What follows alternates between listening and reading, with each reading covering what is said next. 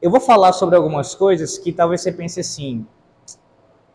Eu acho que esse assunto já foi mencionado, já foi falado aqui pelo Alex. Mas, por mais que algumas coisas sejam, já tenham sido faladas, logo no início da aula eu farei a distinção de alguns aspectos para ficar bem claro é, sobre o, o que se refere ou qual a definição da doutrina da providência. Nós já temos aqui diante de nós essa definição no, catecismo. Veja aí. Eu vou fazer a pergunta e vocês leem a resposta. Pergunta 11 do breve catecismo: Quais são as obras da providência de Deus? Resposta. Bem, bem então, primeiro que eu quero falar para vocês é o seguinte: a doutrina da providência está, como toda doutrina, é, é, elas, todas elas estão correlacionadas, é óbvio, mas existem é, é, ligações iniciais, né? Ela, a providência está inicialmente ligada a uma doutrina específica contra a outra doutrina e assim a outra doutrina, mas a primeira doutrina logo que a providência tem relação é essa doutrina aqui, a soberania, a soberania de Deus. E aí você vai pensar em decreto, né? Pois bem, tanto o decreto, lembra? Estou usando no singular aqui porque, por mais que nossos símbolos de fé usem ah, no plural, também há é, menções também a ele no, no plural em outros, em outros escritos, nós podemos falar de decretos no singular também. Tanto a doutrina do decreto quanto a doutrina da providência flui dessa doutrina aqui. Estou colocando de outra forma. Deus decreta e providencialmente governa todas as coisas porque Ele é soberano. A soberania é a base dessas coisas. Então, porque Deus é soberano, Ele decreta tudo quanto acontece, ou Ele decretou tudo quanto acontece, bem como Ele, é, pela sua providência, guia para que todas as coisas possam se concretizar. Quando eu falo isso, eu não estou querendo que você tenha um entendimento de que, doutrina, que, que as doutrinas, ou que em Deus isso é, é, é departamentalizado, como se houvesse ah, divisões e subdivisões no ser de Deus. De maneira nenhuma, de forma alguma. É só para que sistematicamente você possa ah, compreender de maneira mais didática como essas coisas funcionam e como elas não estão reveladas na sua palavra. Então, o atributo de Deus é o atributo da soberania. Aqui nós temos o atributo da soberania de Deus. Porque Deus é soberano, ele decretou tudo quanto acontece. O decreto tem a ver com o quê? Com o que ele fez naquilo que os teólogos reformados costumam chamar de eternidade passada. Como assim eternidade passada? Já expliquei isso antes. Então, brevemente aqui. É claro que dentro do conceito de eternidade não existe passado, presente e futuro. É só uma maneira, uma nomenclatura para que nós venhamos a, a nos referir ao tempo em que nada existia a não ser a Santíssima Trindade. Então, antes de haver, de acontecer tudo quanto aconteceu, de, de existir tudo quanto existe, quando havia somente Deus, eternidade passada. Na eternidade passada, Deus decretou tudo quanto acontece. Então, o decreto se refere a esse período antes da criação, quando apenas havia Deus. O que é a providência?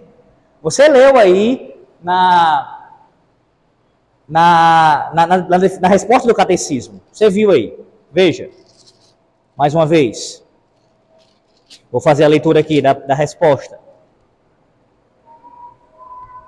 As obras da providência de Deus são a sua maneira muito santa, sábia e poderosa de preservar e governar todas as suas criaturas e todas as ações delas. Nós poderíamos também afirmar que a providência é o decreto em cumprimento, ele sendo executado. Então aqui você tem o plano, aqui você tem a execução a execução do plano. Então Deus planejou, isso refere ao decreto, Deus executa, tem executado e continuará executando os seus decretos, isso tem a ver com a providência. A providência. Então, pela providência, Deus guia tudo da maneira como o catecismo descreve aqui, a gente vai ver as bases bíblicas disso, é claro, de maneira sábia, santa, perfeita e tal. Ele, ele vai providencialmente guiando todas as coisas de tal forma que cada coisa que ele decretou, e ele decretou acerca de tudo quanto acontece, não existe nada fora do seu decreto, como nós já estudamos aqui, ele faz com que pela providência isso seja cabalmente cumprido.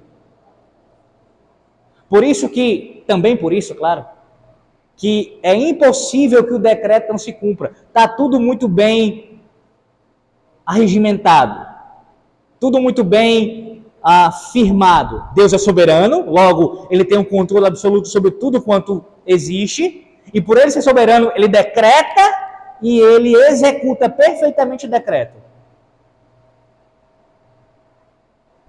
Por que, que a gente tem que enfatizar isso?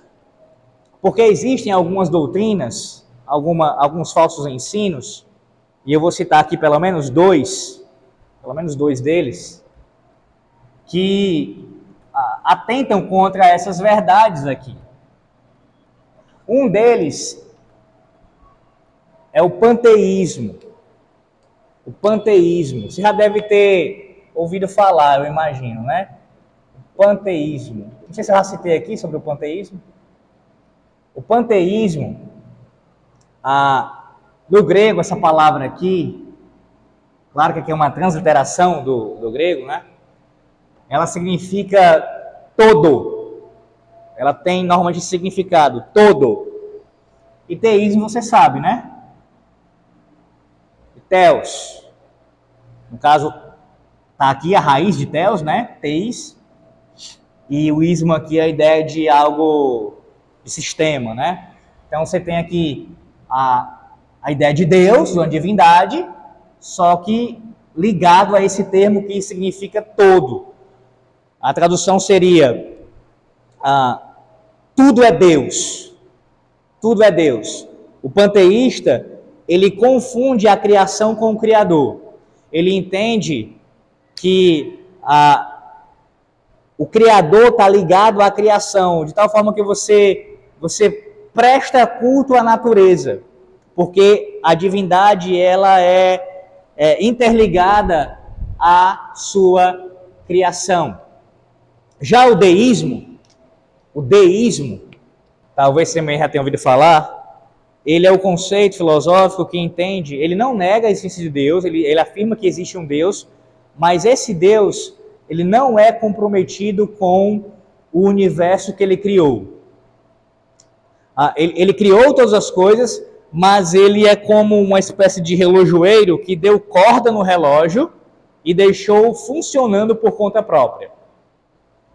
Aplicando isso à divindade, seria o seguinte: Deus criou o universo, criou as leis que regem o universo, cada coisa, e o universo é governado por essas leis. E Deus não interfere, Deus não atua, Deus não se relaciona com a sua criação. Ele não está guiando todas as coisas, os seus mínimos detalhes, mas ele deixa, ele deixou funcionando conforme ele mesmo criou no princípio. Esse conceito filosófico ele é bem, bastante antigo, mas uma das primeiras vezes que eu tive contato com ele, contato com ele é, é no sentido mais experimental, de, de, de ver alguém defendendo isso, professando isso, foi um colega meu e de alguns amigos meus, quando nós ainda estávamos em uma outra igreja, a gente estava no contexto pentecostal. E aí, esse tempo, eu e mais, mais três amigos, éramos muito próximos, né?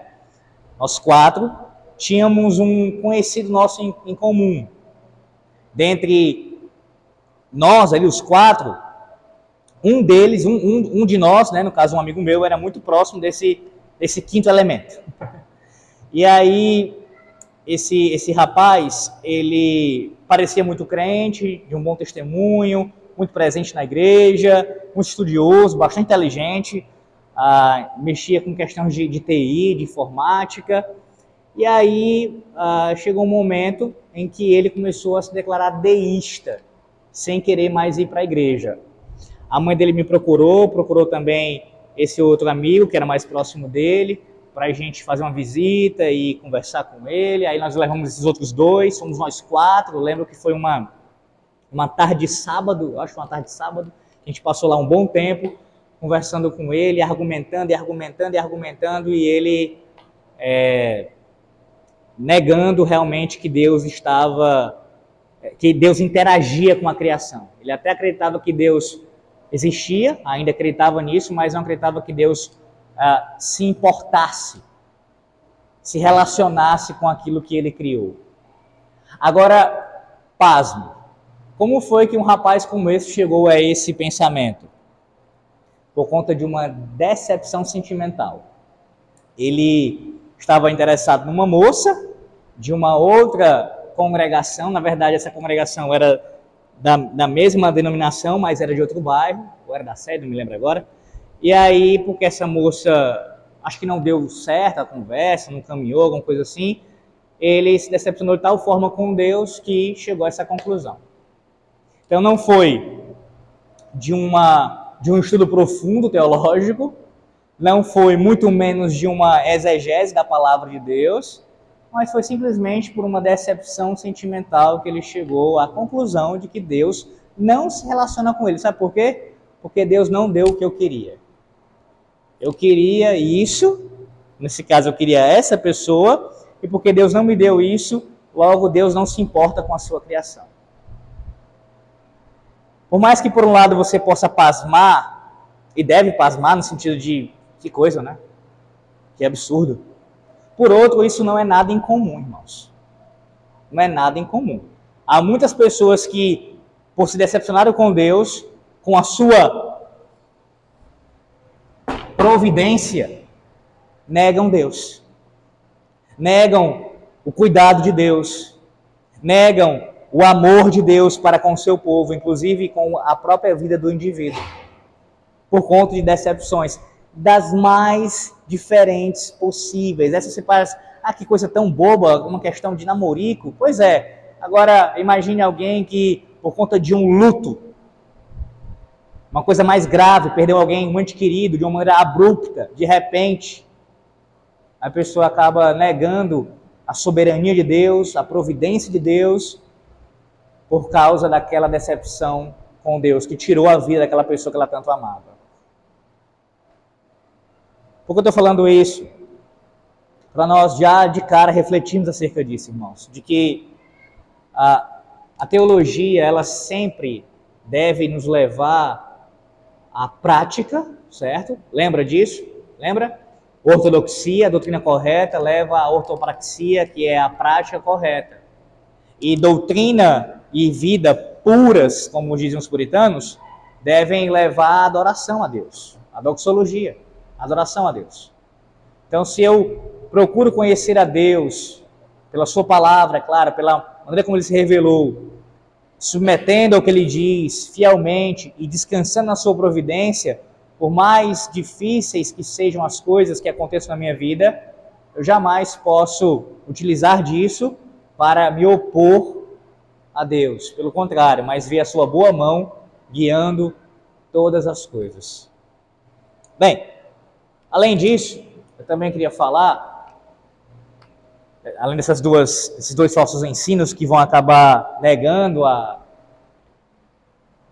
o controle de Deus sobre tudo e o seu guiar da história e todos os detalhes, além disso, nós temos três aspectos da providência, certo? A doutrina da providência. Três aspectos que os teólogos tem uma divergência sobre isso, porque alguns colocam, alguns colocam um desses aspectos embutido nos dois, que eu vou citar aqui agora. Mas outros já fazem uma distinção entre os três, que seria isso aqui, ó. Três aspectos da doutrina da providência. Primeiro, a preservação. Preservação. Também temos, vou colocar cooperação, mas também você vai ver é teólogo chamando de concorrência, ou o termo latim que é concursos. Vou usar aqui cooperação. E o governo. Vou ser bem breve também em cada uma delas. A preservação, lembrando, tudo isso daqui são aspectos da providência. Deus, pela sua providência, preserva todas as coisas. O, que inclui toda a sua criação. Então, ele não apenas criou tudo quanto existe, mas ele preserva toda a sua criação. Ou seja, ele sustenta. Sustenta. É importante eu, eu frisar isso também, porque acho que até já falei em algum outro momento aqui. A gente tem uma, uma ideia deísta, né? De, é, é, é uma espécie de deísmo que nós temos como cristãos, às vezes, quando a gente se comporta assim. O sol nasceu hoje. Nasceu porque tinha que nascer. Como se fosse uma coisa meramente mecânica. Sendo que, de fato, existe o aspecto de que as coisas acontecem na criação porque Deus estabeleceu leis para que essas leis, assim elas sendo cumpridas, elas, elas sendo uh, executadas, isso vai acontecer. Né? A, a, chuva cai por uma razão científica. A, a, a, ciência vai trazer várias explicações de como as coisas acontecem na criação. E o próprio Deus estabeleceu essas leis. Só que essas leis que Deus estabeleceu para que as coisas assim aconteçam, ela não acontece, como o deísta vai dizer, de maneira a revelia do controle de Deus, como se Deus tivesse feito, tá aí, pode tocar sozinho. Não, as leis estão sim tocando essas coisas, né, digamos assim, por assim dizer, mas ah, Deus está conduzindo o processo ativamente. Por quê? Porque ele preserva tudo pela sua providência.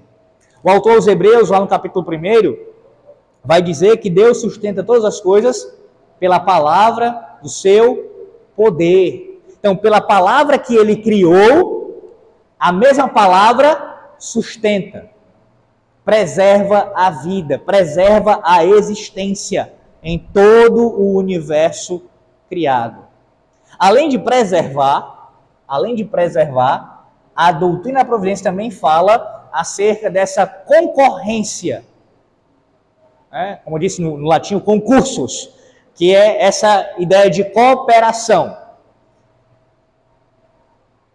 A ideia, e também a gente falou sobre isso no decreto, mas lembra, o decreto é Deus decretou lá na eternidade passada e está se cumprindo aqui agora, sem anular a responsabilidade humana. Pois bem, imagine agora isso sendo acontecendo no tempo e no espaço. É justamente a providência de Deus. Deus, pela sua providência, vai guiando tudo mas de tal forma que ele não anula a responsabilidade dos agentes morais livres. E não apenas disso, mas também de todas as causas secundárias, de todas as contingências, como nossos símbolos de fé chamam. Como assim? A causa, a causa primária de todas as coisas é Deus. Deus é a causa primária. Então tudo existe e, e permanece existindo porque Deus assim mantém. Deus criou e assim sustenta. E tudo acontece, tudo ah, chega a um determinado fim, porque Deus assim guia. Mas Deus guia, normalmente, a maneira de Deus conduzir isso pela providência é pela cooperação ou pela concorrência. É Deus fazendo isso e as causas secundárias, as contingências agindo também. Mas não entenda isso como se fossem duas forças equivalentes, como se fossem duas forças que estão ali juntas, tendo o mesmo poder, Deus e o homem, ou Deus e qualquer outra coisa. Não, não. Deus é a causa primária. Tudo acontece porque ele já determinou e ele está conduzindo. Mas como eu já expliquei aqui para vocês com relação à questão da doutrina do decreto, também vou usar o mesmo termo com relação à providência. Há um mistério nisso, irmãos. Como é que Deus consegue guiar todas as coisas providencialmente, utilizando inclusive de causas secundárias, de agentes morais livres como seres humanos, e ele faz isso de uma forma que não interfere na liberdade desses homens. Os homens vão agindo livremente, querendo fazer aquilo, tendo desejo de realizar aquilo, mas aquilo está sendo feito pelos homens, qualquer atitude que seja, inclusive pecaminosa, está acontecendo porque Deus decretou e providencialmente está guiando aquilo. Deixa eu dar um exemplo para ver se mais. exemplo que eu já bati aqui várias vezes, mas eu acho que esse exemplo, eu considero esse exemplo o melhor de todos, que é com relação à morte do Salvador, do nosso Redentor. Quem matou o nosso Redentor? A Bíblia afirma claramente que Herodes, Pilatos, judeus e gentios se reuniram e conspiraram e mataram Jesus. Aqui nós temos as, a causa secundária, as contingências. Esses homens estão imbuídos, determinados, e assim planejaram e executaram a morte de Jesus. Então, eles são os responsáveis. Eles quiseram fazer isso, isso é verdade. Eles, não foram a, a, obrigados, eles não foram. Não, não, Deus não pegou eles pelas mãos e, e os guiou ali, obrigatoriamente, forçosamente, a eles cumprirem aquilo. Eles quiseram pecar, eles quiseram cometer aquele, aquela atrocidade, o pior de todos os crimes. Mas isso aconteceu porque Deus tinha decretado e porque a sua providência guiou todo o processo. E as duas coisas são verdades. E se você tentar resolver a equação anulando qualquer um dos lados, você ou cai no hipercalvinismo ou você cai no arminianismo. Ou até em coisa pior. Sim, há coisa pior do que o arminianismo. Apesar dele já ser um, uma terrível heresia. Deu para entender, irmãos? A cooperação, a gente chega até certo ponto, obviamente. Na verdade, uma doutrina tão profunda como essa, nós só podemos ir, como em toda doutrina, né? mas ainda mais uma doutrina como essa que se refere a, a algo tão profundo de Deus, até onde as, a palavra de Deus nos revelou. Então, na cooperação, esse aspecto é ressaltado da providência. Qual aspecto? De Deus guiando tudo como causa primária, mas que ele faz isso normalmente com as contingências, com as causas secundárias. Deus pode, e algumas vezes faz, sem, nem, sem usar nenhum meio, sem usar nenhum instrumento. Mas o mais comum são, são ele realizar os seus propósitos, ele, pela sua providência, guiar as coisas pelas causas secundárias. Tanto é que o próprio plano da salvação é uma demonstração disso, como eu já citei aqui. E o terceiro aspecto da providência é o mais óbvio, né? Pelo menos eu acho que assim seja, né? Com, com o termo aí já descrito. É o governo de Deus. É o fato de que Deus governa todas as coisas. Que não há nenhum rei que se levante, inclusive o nosso presidente atual, que não tenha sido pela providência de Deus. Não há nenhum rei que seja batido, inclusive o nosso antigo presidente, que não tenha sido pelo governo da providência de Deus. Nada. Absolutamente nada foge ao seu controle, ao seu governo. Ele está guiando tudo. Tudo. Perfeitamente e de maneira absoluta. Absoluta. Alguma dúvida daqui, irmãos? Se não, vamos continuar aqui. Abra sua Bíblia no Salmo 145, verso 17. Quem encontrar pode ler. A providência de Deus, ela é santa. A providência de Deus, ela é santa. Salmo 145, verso 17. A, a providência de Deus, ela é sábia. Salmo 104, Salmo 104, por favor, verso 24.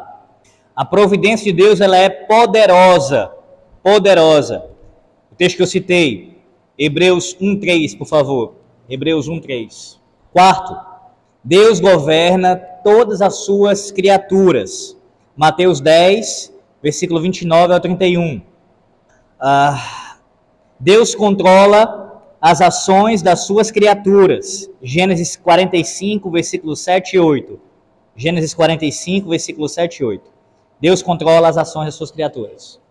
E por último, Deus controla tudo para a sua própria glória. Romanos 11, 36.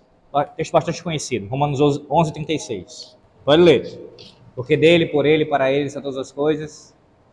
Glória, pois, a ele eternamente. Amém. Não é isso? Pronto. Aí são algumas. É... Vamos lá. Eu preciso ser sucinto, tá? Porque vai entrar num outro assunto. Mas vou tentar mantendo a questão da providência. Sua dúvida é legítima e é importante a gente tratar aqui, mas vou tentar ser sucinto, esperando um dia poder aprofundar esse assunto com vocês. Eu creio que não que ele está equivocado quanto a isso, por quê? Porque a Bíblia ela prescreve de fato o que os presbíteros devem ser e como a gente deve escolhê-los, né? Há textos do Antigo Testamento, há textos do Novo Testamento que vão falar sobre como os presbíteros devem ser, governar a Igreja de Cristo. Mas a Bíblia também fala, e eu creio nisso, como o magistrado civil deve ser. Então, há textos que a palavra de Deus trata, tanto de maneira clara, explícita, como também por inferência lógica necessária, como os governantes do âmbito civil devem ser. E o primeiro motivo é esse. Né? Então, você tem designações bíblicas, você tem ah, princípios bíblicos que se aplicam ao, aos dois tipos de cargos, aos dois tipos de ofício. Ok? Segundo lugar, é que, por mais que eu tente observar semelhanças entre os dois ofícios, e há semelhanças, existem diferenças também. E aí como é que eu resolvo isso? Entende? Então você tem que se ater àquilo que de fato é exigido para aquele ofício. Por exemplo, um presbítero, não somente a ele é exigido, não somente isso é exigido dele, é muito mais do que isso. Mas basicamente um presbítero que não ensina a palavra publicamente, não tem o dom do ensino, ele está desqualificado para o presbiterado. Isso não pode ser usado para um, govern um governante civil. Por mais que ele deva ter conhecimento das escrituras sagradas. Deve ter instrução da palavra de Deus, deve conhecer a lei de Deus. Mas ter a aptidão, o dom de manusear a Bíblia como um presbítero, não. Então como é que eu faço essa correlação? Então vai, com certeza, aqui estou dando só um exemplo, alguns elementos algumas características que são ah, próprias do presbiterato não vão se aplicar ao machado civil e vice-versa. E vice-versa. E aí, é, essa é a segunda razão. A primeira é porque há textos específicos que tratam de, de ambos os ofícios. Segundo, há características que são próprias de cada ofício, e aí você vai ter uma complicação se você quiser aplicar um no outro, certo? Ah, uma outra razão também, se eu for falar, falar um bocado, uma terceira razão, é, também o fato de que ah, esse tipo de entendimento, por mais que eu queira acreditar na boa vontade do ministro, aqui não pressupondo o mal dele, mas o bem, que ele esteja tentando acertar com o que ele está fazendo, mesmo eu crendo que ele não está acertando, está equivocado, é, esse entendimento mais confunde do que ajuda, sabe? ele acaba sendo mais prejudicial à igreja do que a, a benéfico à igreja. Se por um lado você fala assim, ah, mas é, é, é eu vou ter alguns critérios bíblicos para poder é, é, votar em alguém, tudo bem, eu entendo esse raciocínio. Só que não é suficiente você é, ter critérios bíblicos. Quais são os critérios bíblicos? Esse é o ponto. Não é simplesmente usar a Bíblia para fazer alguma coisa, mas é usar a Bíblia corretamente para fazer aquilo, entende? Então eu tenho que ter a, a, os textos corretos, certos, para as circunstâncias específicas, corretas, que eles se enquadram. Isso é importante, irmãos, porque senão a gente vai usar texto fora do seu contexto e, aplica e a aplicação, por mais que sejam muitas, mas a interpretação do texto é só uma. Então a gente pode citar outras razões, enfim, basicamente seriam essas aqui algumas para a gente é, é, é pontuar. É, então, assim, ele está equivocado quanto ao uso nesse sentido, Entendo a boa intenção dele, mas é, é um erro. Ele deveria, já que ele está tão preocupado, olha aí como é que é a cabeça, né? Está tão preocupado em votar em alguém, em querer é, é, encontrar uma base bíblica, um, uma, uma, um norteamento bíblico para poder se posicionar politicamente, então ele deveria cavar mais biblicamente, procurar mais biblicamente para ver se de fato algum candidato se enquadra no que o magistrado civil biblicamente é. E aqui é só um comentário bem breve. Eu sei que talvez vá aguçar a curiosidade de alguns, mas é bem breve. É justamente por esse motivo que eu não voto. Há alguns anos já, algumas eleições eu não voto.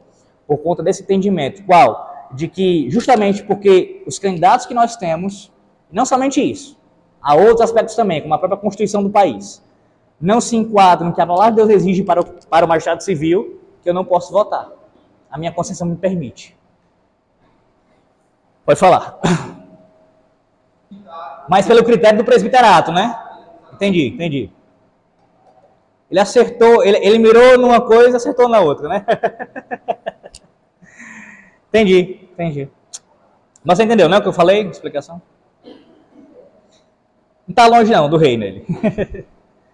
Está correto com relação a se abster do voto, mas não pela razão correta. Não pela razão correta. Bem, mas o Rodrigo falou isso, eu queria pontuar algo. Já até falei aqui acerca dos governantes, né? Irmãos, ah, quando eu falo que Deus levanta e abate reis, isso não significa que nós somos totalmente passivos nessa história, tá? Aqueles que elegeram os nossos governantes, como os últimos agora, e os anteriores também, são totalmente responsáveis diante de Deus. São responsáveis, eles escolheram esses governantes. Eles escolheram. Agora Deus, pela sua providência, citando aqui o aspecto da cooperação, do concursos, né? Ele cumpre o seu decreto, executa a sua obra, guia de maneira santa, sábia, né, soberana ali, usando as causas contingentes, usando as causas secundárias. Nesse caso, a eleição, o, voto de cada pessoa que elegeu o, o presidente atual. Então, as duas coisas são verdade. Quem elegeu o Lula? O Brasil.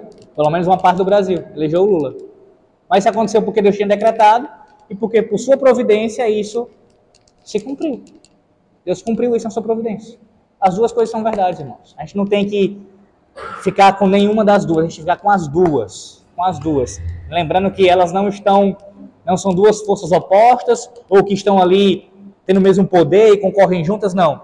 Mas uma flui da outra. Tudo acontece porque Deus já tinha decretado e providencialmente está executando. Mas executa de tal forma que ele preserva a, a liberdade, a ação humana em cada uma dessas escolhas. Bem, uh, frisando algumas coisas aqui, antes de fazer uma leitura corrida que eu preciso fazer do livro Teologia Puritana, eu quero fazer uma leitura aqui para vocês. Mas antes de fazer essa leitura, eu quero frisar aqui uh, o, que, o que o catecismo fala, né? As características. Se atente a isso, veja. O, o nosso símbolo de fé entende, e a gente viu as bases bíblicas disso, né? os textos bíblicos que fundamentam exegeticamente essas declarações, que a maneira do Senhor Deus guiar, pela sua providência todas as coisas, as obras da providência do Senhor Deus, é, é uma, uma providência que é santa, ela é sábia e ela é poderosa. Então você jamais pode, como um cristão, é, atribuir pecado a Deus, a sua providência, falta de sabedoria ou falta de poder. Que é justamente o que o teísmo aberto vai fazer. Né? Ah, o Ricardo Gondim, que tem sido um dos principais proponentes, esse herege né, dos nossos dias, do teísmo aberto, ele nega que Deus, quando houve aquele tsunami, acho que foi na Índia, não lembro agora, foi ali para aquela banda da Ásia, né? Aquele tsunami, ele escreveu um texto afirmando, faz muitos anos, afirmando que ah, se Deus é onisciente, Deus sabe o que vai acontecer e se Deus tem poder para impedir não pode impedir, ele é, ele é mau. Ele é mau. É assim que a pessoa vai chegar, é essa conclusão que a pessoa vai chegar se ela não crer que a providência de Deus é santa, sábia e poderosa.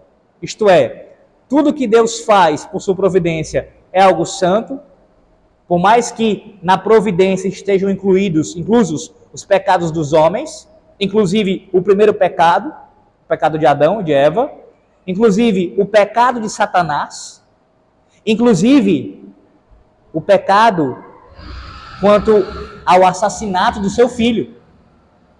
Qual pecado foi mais hediondo do que esse? Do que matar o filho de Deus? Pois bem, estava incluso na providência de Deus. Então, todos os pecados dos homens estão inclusos, de todas as criaturas, inclusive dos anjos que pecaram, estão inclusos na providência de Deus. Mas Deus não se envolve de maneira pecaminosa com isso. Até já dei uma ilustração aqui, que eu sei que toda ilustração tem sua limitação, mas você tem uma só uma ideia. É como se Deus conseguisse colocar a mão no lixo, na sujeira e não se sujar. Deus consegue guiar toda essa pecaminosidade, conduzir toda essa história de pecado da raça humana, desde a queda de Adão, de uma forma tão sábia, tão poderosa e tão santa, que nada disso corrompe o seu ser, nada disso atinge a sua santidade, pelo contrário. Está cumprindo cabalmente seu propósito, que é dar glória ao seu nome. E os homens estão livremente agindo de acordo com a sua própria vontade. Se você perder isso de vista, um dos caminhos é blasfemar. É blasfemar contra Deus. Bem, então vamos lá, deixa eu me ler aqui. Eu trouxe o livro, eu queria ler para vocês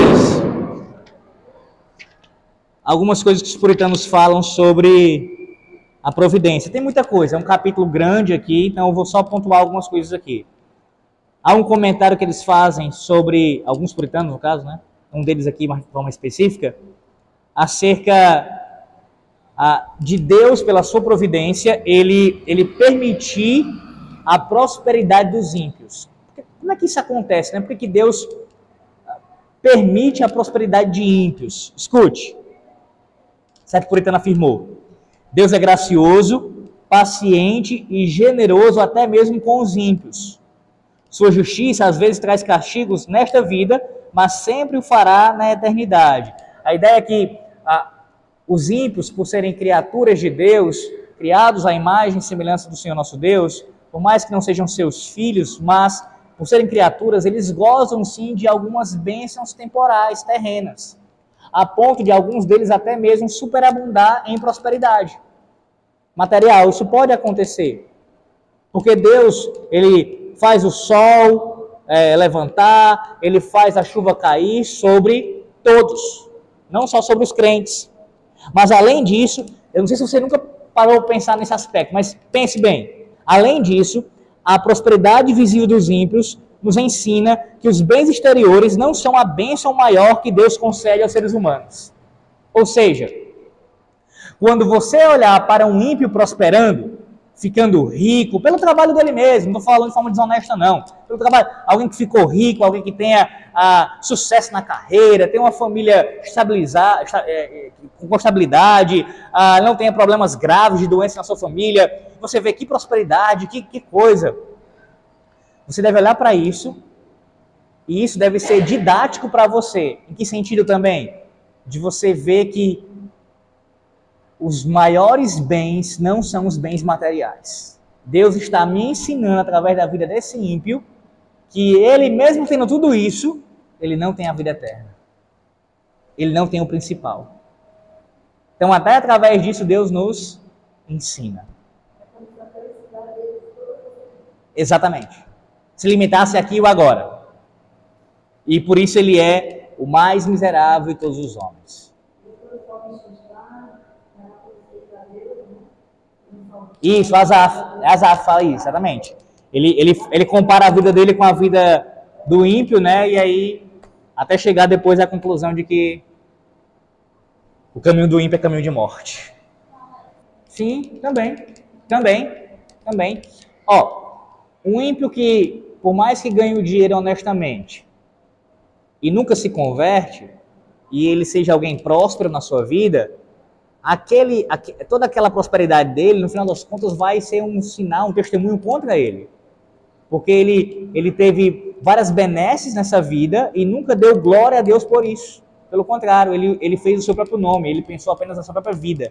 Ele nunca usou aquilo para a glória de Deus. Então, até o que ganha honestamente, no final das contas, aquilo vai servir como um testemunho contra ele, o que vai asseverar ainda maior juízo contra ele.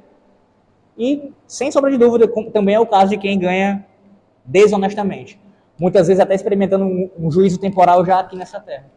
Já aqui nessa terra. Sim. Ah, se por um lado nós rejeitamos completamente o comunismo, que é a ideia de uma divisão igualitária, onde você não pode ter de forma nenhuma alguém que seja mais rico do que o outro na sociedade, que isso é um absurdo. Se por um lado a gente rejeita isso, por outro, nós cremos biblicamente que quando Deus concede riquezas a alguém, é para ajudar o necessitado.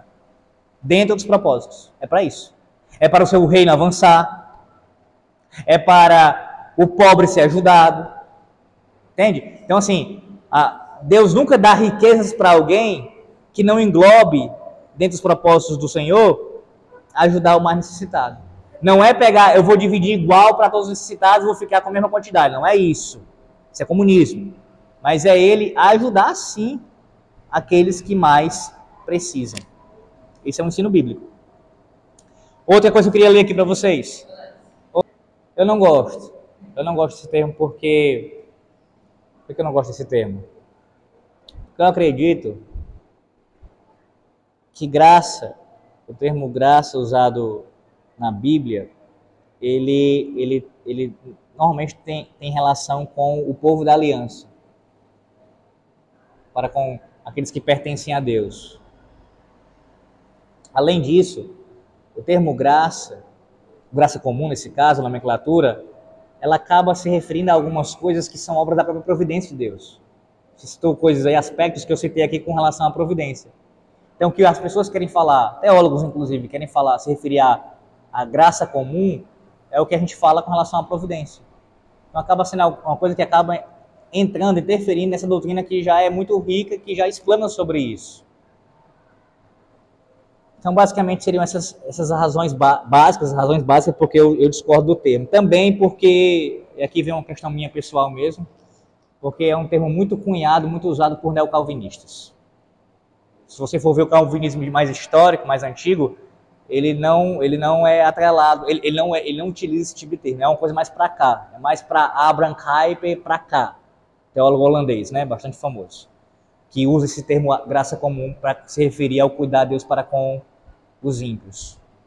Resumindo, o cuidar de Deus para com os ímpios, assim como, como toda a criação, né, a gente usa o termo providência. O termo providência. Só que para com a sua igreja, Deus age providencialmente de maneira graciosa, especialmente graciosamente com, com o seu povo, né? Então eu, eu, eu usaria dessa maneira. Né? Eu, procuro, eu procuro usar dessa maneira, né? Dessa, fazendo essa distinção. Então não gosto da nomenclatura graça comum por essas razões básicas. Bem, por que os justos sofrem e morrem lado a lado com os ímpios? William Gouge, que é um puritano, quando perguntado sobre a morte negra ou peste bubônica que flagelava as cidades da Europa em sua época, rejeitou a ideia de que os verdadeiros crentes seriam poupados da epidemia. Afirmou que a Bíblia ensina que ah, o mesmo acontecimento alcança tanto os justos quanto os ímpios. Gurge também não conseguia aceitar a ideia de que os crentes escapariam da epidemia caso tivessem fé suficiente. Lembrou que a fé é presunçosa se não tiver uma promessa sobre a qual se basear. O que Deus prometeu em textos como o Salmo 91 é que seus santos seriam livrados de sofrimentos se Deus, em sua sabedoria, considerasse bom o livramento deles. Gurge indagou: Sim, qual crente não morrerá da peste caso seu pai sábio considere que o melhor para esse crente é morrer dessa doença? Guge ainda afirmou que quando os ímpios morrem, vão para o inferno, mas os justos são libertados desta prisão terrena para irem para o céu. Então, quando uma pandemia como a gente vivenciou nesses últimos anos, ela vem sobre a terra, ela vem sobre o nosso povo, não há nenhuma garantia bíblica de que nós não ficaremos doentes, nem muito menos nós não morreremos. Na verdade, muitos crentes, muitas pessoas que temem a Deus morreram nessa pandemia. Eu poderia citar nome aqui, acho que você também talvez conheça alguém que temia ao Senhor e morreu na, na pandemia. E aí? Essa pessoa, ela não era crente de verdade? Ou então ela não teve fé suficiente? Esse é o ensino neopentecostal, irmãos. De que ah, você, como um cristão, não pode passar por sofrimento. E se passa por sofrimento, mesmo sendo cristão, é porque falta fé. Pode até ser um cristão verdadeiro, mas falta fé. Está pecando nesse ponto. Falta fé na sua vida. Bem, não é esse o ensino da palavra de Deus. Não faltava fé em Jó. Não faltava fé em Paulo. Não faltava fé em muitos homens e mulheres de Deus ao longo da história da igreja e eles mesmo assim enfrentaram pestes, ah, foram entregues a, a, a, leões, foram entregues a, a, vários tipos de mortes terríveis e ah, enfrentaram a morte, mas eram crentes verdadeiros. Por quê, irmãos? Porque tanto o bem como o mal, tanto aquilo que é a prosperidade, como eu já preguei aqui em Filipenses, quanto também a escassez, Tudo procede da mão de Deus. Tudo procede da mão de Deus. Eu estava ouvindo hoje mais cedo, antes de vir para cá, sei lá por qual vez, já ouvi nesses últimos anos esse estudo umas milhares de vezes, Dr. Joel Bick, na, no Puritanos, falando sobre a doutrina da providência. E eu sempre gosto de ouvir é, sobre algum tema do que eu vou falar, né? Para isso ficar bem vivo na, na mente, no coração. E aí ele ele fala, ele cita alguns casos, né? Cita bastante os puritanos, mas tem uma história que ficou martelando na minha cabeça, né? Na verdade, uma frase, né? Ele conta um, um acontecimento de um de um homem, de um senhor na igreja dele, que passou por um problema de saúde, algo envolvia o seu joelho, e esse problema de saúde nunca melhorava, é, sempre havia uma necessidade de uma nova cirurgia. O homem sempre fazendo cirurgias e mais cirurgias e nunca se resolvia. Até que chegou um momento em que ele, ah, houve, os médicos cogitaram amputar a perna dele. Mas sempre ele tinha a mesma resposta. Ele dizia para o pastor Joel Bick, né? Ah, que como o, o, meu pai, o meu pai celeste, né? O meu, meu pai é sábio, é bom, é amoroso. Como ele cuida de mim, como ele demonstra amor para comigo. É mais ou menos assim que ele fala. Eu consigo me lembrar.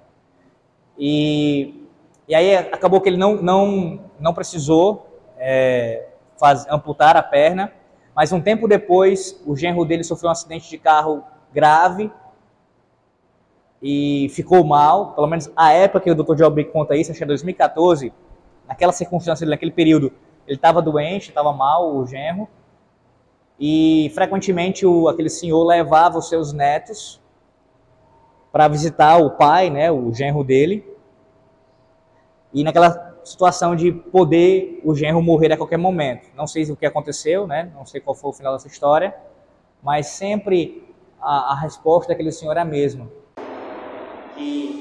o nosso Pai Celeste cuida de nós, tudo vem da sua boa mão, e nós não temos nada do que nos queixarmos. Também lembro do que ele falou, citando o caso do pai dele, o o pai do Dr. John Wick. Parece que ele tinha feito uma cirurgia por conta de um aneurisma, e aí ele, numa quarto de hospital, o Vic entra para falar com o pai dele, e ele estava chorando, o pai dele estava chorando. Ele perguntou o motivo do choro. Não, meu filho, eu estou chorando de alegria. Disse, qual é a razão do choro, pai? Aí ele disse, porque a enfermeira acabou de sair daqui, ela tinha um cubo de gelo e passou nos meus lábios para poder me refrescar um pouco. E eu me lembrei que aquele homem rico, lá, como a palavra de Deus fala, estava no inferno, não tinha uma gota d'água para poder se refrescar. E Deus, por sua graça, me refrescou aqui nesse leito com um cubo de gelo. Aí eu vi indaga, né, aos seus ouvintes, e eu indago a nova essa noite. É, você já deu graças a Deus por um cubo de gelo? Por um cubo de gelo? Porque a gente tem que ver a providência de Deus, meus irmãos, não somente no sol e na chuva, nessas coisas grandiosas da criação, dos astros. Sim, temos que ver, mas também nos mínimos detalhes. Nos mínimos detalhes tudo quanto aconteceu com nossas vidas até hoje, irmãos, sem anular a sua e a minha responsabilidade, de cada escolha que nós fizemos, de cada decisão que nós tomamos, de cada omissão que nós praticamos, sem anular nada disso. Tudo aconteceu porque Deus guiou tudo isso providencialmente. Os livramentos que você teve, as curas que você teve, as coisas grandiosas, como a sua conversão, mas também as mínimas coisas as mínimas coisas. Talvez um agrado que o seu cônjuge lhe, cônjuge lhe fez, uma nota que o seu filho tirou no colégio, que foi uma nota boa, coisas pequenas. Tudo isso nós temos que ver como uma boa mão do nosso Deus guiando todos os detalhes. Mas não apenas as coisas boas, também as coisas ruins, as coisas más os pecados que cometemos, os pecados foram cometidos contra nós. o sofrimento que nós passamos no passado, enfrentamos o passado e agora enfrentamos o nosso presente, e ainda enfrentaremos no futuro. Olhar para tudo isso, a bondade e a severidade. Aquilo que é bom para mim, que é agradável a mim, mas também aquilo que é desgostoso aos meus lados. Tudo isso vem da mão do meu Pai. Vem da mão do meu Pai. Esse tipo de convicção, irmãos, ele salva a alma do desespero. Deixa eu terminar falando isso. Se não fosse a doutrina da providência, a gente está conectado dentro da doutrina da de Deus, é claro.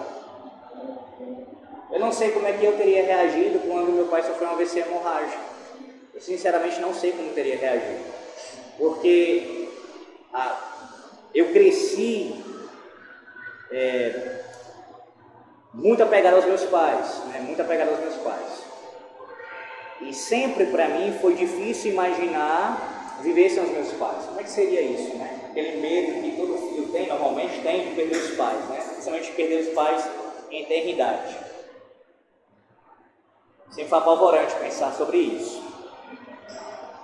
E eu cresci, né, até os 16 anos, como uh, dentro da igreja de Roma. Então, se fosse nesse período, não sei o que seria de mim. E se fosse mesmo depois de protestante, no contexto pentecostal, ainda assim também eu teria dificuldades enormes para lidar com o que tinha acontecido. Por questão de doutrina, por eu não crer, por eu não conhecer a palavra de Deus suficiente para saber que Deus está no controle de todas as coisas. E que até aquilo que é mal, até aquilo que é ruim, até aquilo que é terrível em nossas vidas, vem da mão do nosso Pai. Então, doutrina salva. E é que eu estou usando doutrina salva no sentido de salva do desespero. No dia, ou melhor dizendo, na noite escura da alma, quando você enfrentar aquele problema mais terrível, e normalmente está ligado a um senso de um afastamento da presença de Deus na sua vida, como se Deus tivesse apartado de você e você não ouve, você sente como se Deus não ouvisse suas orações, mesmo ali, Deus está presente pela sua providência. Pela sua providência. Então, olhar para qualquer circunstância com, esse, com essas lentes da providência te dá segurança para enfrentar qualquer coisa. Isso significa que você não vai chorar, que não vai sofrer, que não vai até questionar e perguntar ao Senhor por que tal coisa aconteceu, É claro que isso pode acontecer, contanto que o questionamento não seja murmurador e pecaminoso, obviamente. Mas você não é conduzido ao desespero completo. Você não vai cair numa situação de, uma, de, uma, de um completo desespero a ponto de, de ir e não voltar mais. Não vai acontecer isso. Se você está em Cristo, se você crê no Deus que, pela sua ah, santa, sábia e poderosa providência, preserva e governa todas as coisas. Se você crê nisso, você está preparado para qualquer coisa. Qualquer coisa. Qualquer coisa. Deus ajude, meus irmãos, a nós não somente crermos essa verdade, professarmos a verdade, mas vivermos em conformidade com ela. Porque uma coisa é a gente falar aqui nesse momento.